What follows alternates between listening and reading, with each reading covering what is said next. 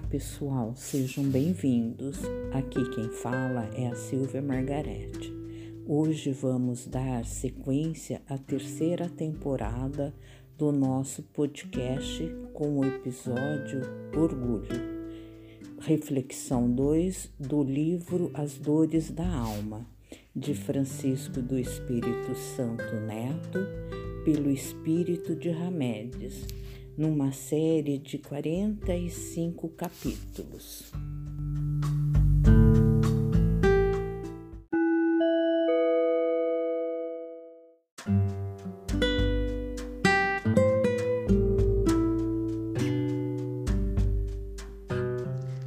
Orgulho. A compulsão de querer controlar a vida alheia é fruto de nosso orgulho. Para ser bom mestre, não é preciso fazer seguidores ou discípulos, nem mesmo possuir cortejo ou comitivas, mas simplesmente fazer com que cada ser descubra em si mesmo seu próprio guia. Não devemos ditar nossas regras aos indivíduos, mas fazer com que eles tomem consciência de seus valores internos, senso, emoções e sentimentos e passem a usá-los sempre que necessário. Eis a função dos que querem ajudar o progresso espiritual dos outros.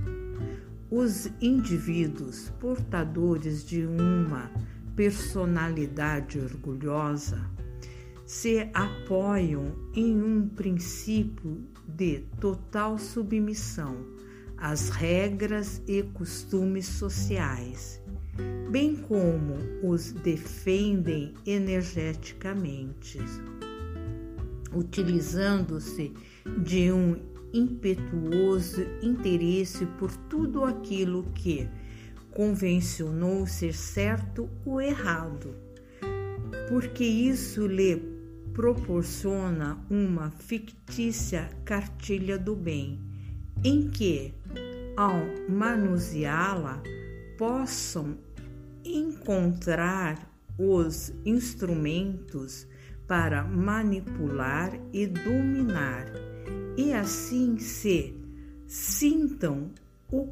ocupando uma posição de inquestionável autoridade. Quase sempre se autodenominam bem intencionados e sustentam uma áurea de pessoas delicadas, evoluídas e desprendidas distraindo os indivíduos para que não percebam as expressões sintomáticas que denunciariam suas posturas de severo crítico, policial e disciplinador das consciências. Nos meios religiosos, os dominadores e orgulhosos agem furtivamente. Não somente representam papéis de virtuosos, como também acredito que o são, porque ainda não alcançaram a autoconsciência. Exigem e esperam obediência absoluta.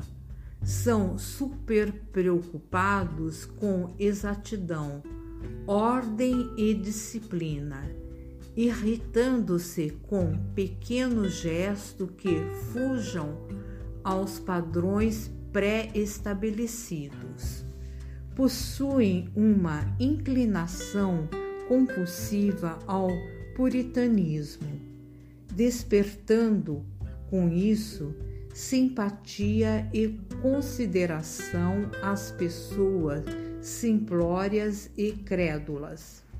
Algumas, no entanto, por serem mais avisadas e conscientes, não se deixam enganar, disseminando logo o desajuste emocional.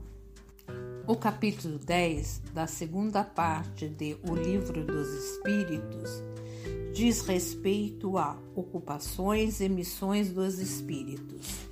Dizem os benfeitores que a missão primordial da alma é a de melhorarem-se pessoalmente e, além disso, concorrerem para a harmonia do universo, executando as vontades de Deus.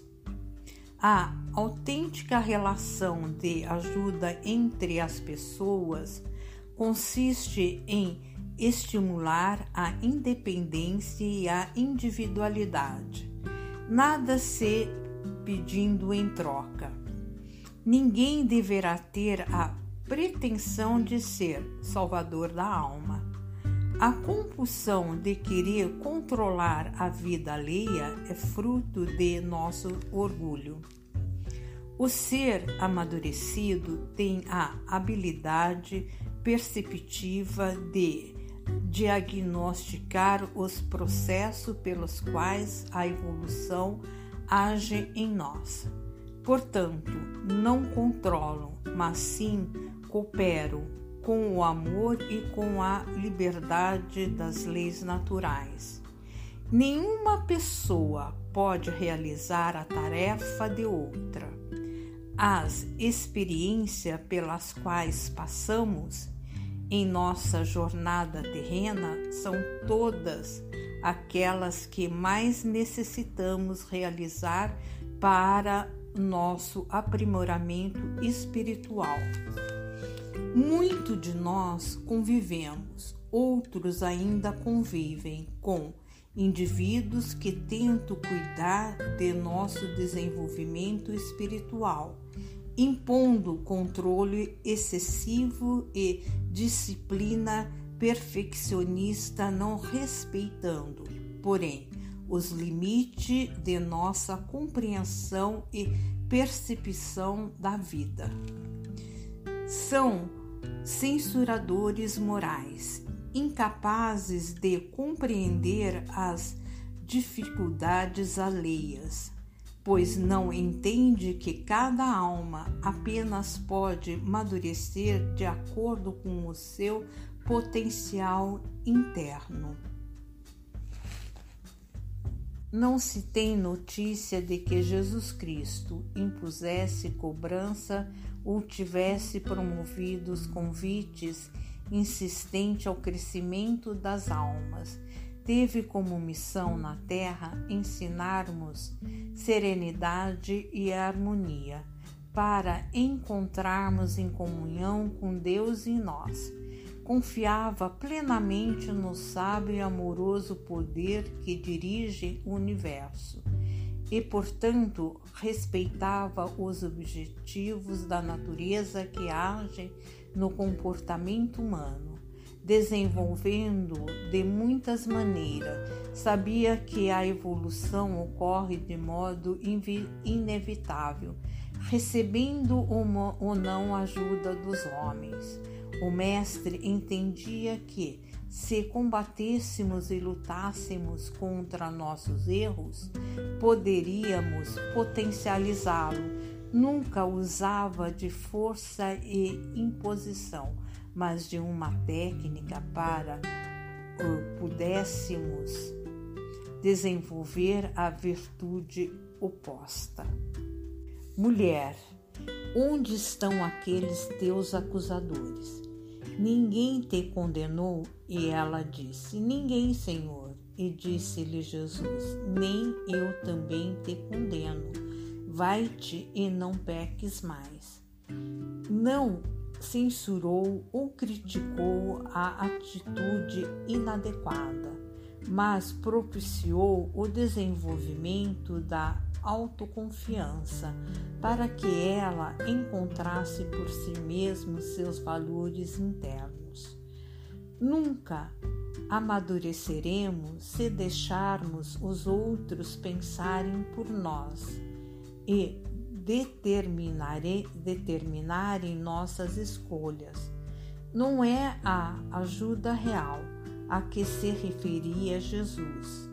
A Crítica moralista, o desejo de reformar os outros, o controle de que se deve fazer ou não fazer antes tais comportamentos revelam os traços de caráter dos indivíduos orgulhosos e ainda distanciado da autêntica cooperação no processo de evolução, que não os deixam perceber que ocorre naturalmente na intimidade das criaturas.